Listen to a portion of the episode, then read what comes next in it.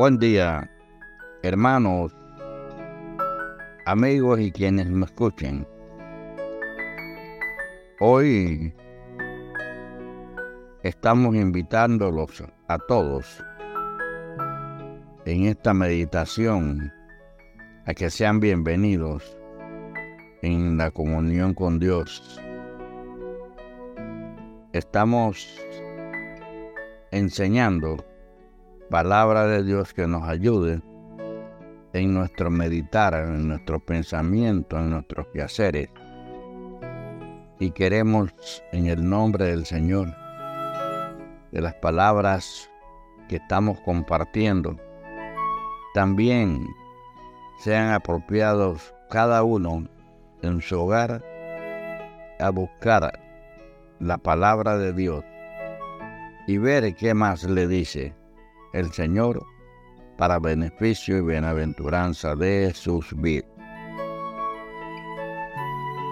Hoy estamos titulando la, la lección o la meditación, el testigo verdadero, basado en Proverbios 14:25 y dice así, el testigo verdadero libra las almas. Y ahí en la Biblia aparece un punto y coma. Mas el engañoso hablará mentira. El testigo verdadero libra las almas, mas el engañoso hablará mentiras. Oremos.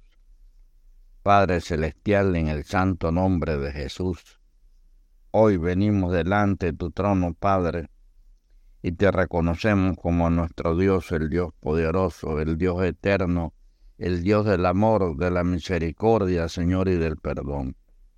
Gracias por tus bendiciones. Gracias por la vida, Señor.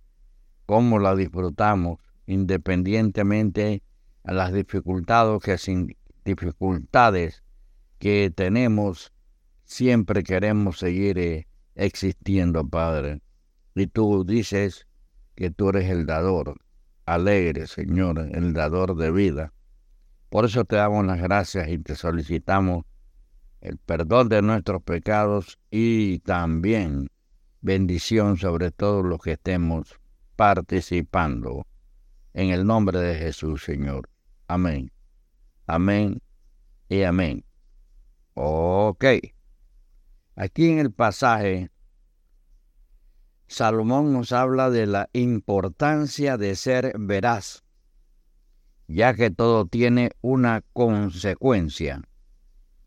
Cuando se anda en la verdad, las almas son libradas, ya que en la cárcel de la ignorancia solo se puede abrir con esta llave. Mientras que el engaño lo conduce en otra dirección. Una vez un hombre llamado Ananías fue confrontado con la verdad y fracasó, ya que hizo cambiar la mentira por la verdad y falleció. En Hechos 5, versículos 5 y 6. Amigo y hermano, cuando uno teme de veras al Señor, no tiene por qué mentir, ya que la verdad se sostiene sola. No necesita ayuda, pero cuando se miente, se camina sobre vidrio prensado y es fácil de quebrarse. Este hombre de su propia experiencia pudo reconocer que la verdad nos hace libre. En este día, busquemos el rostro del Señor, siendo hombres y mujeres de una sola pieza. En el nombre de Jesús, Dios bendiga tu día. Hasta luego.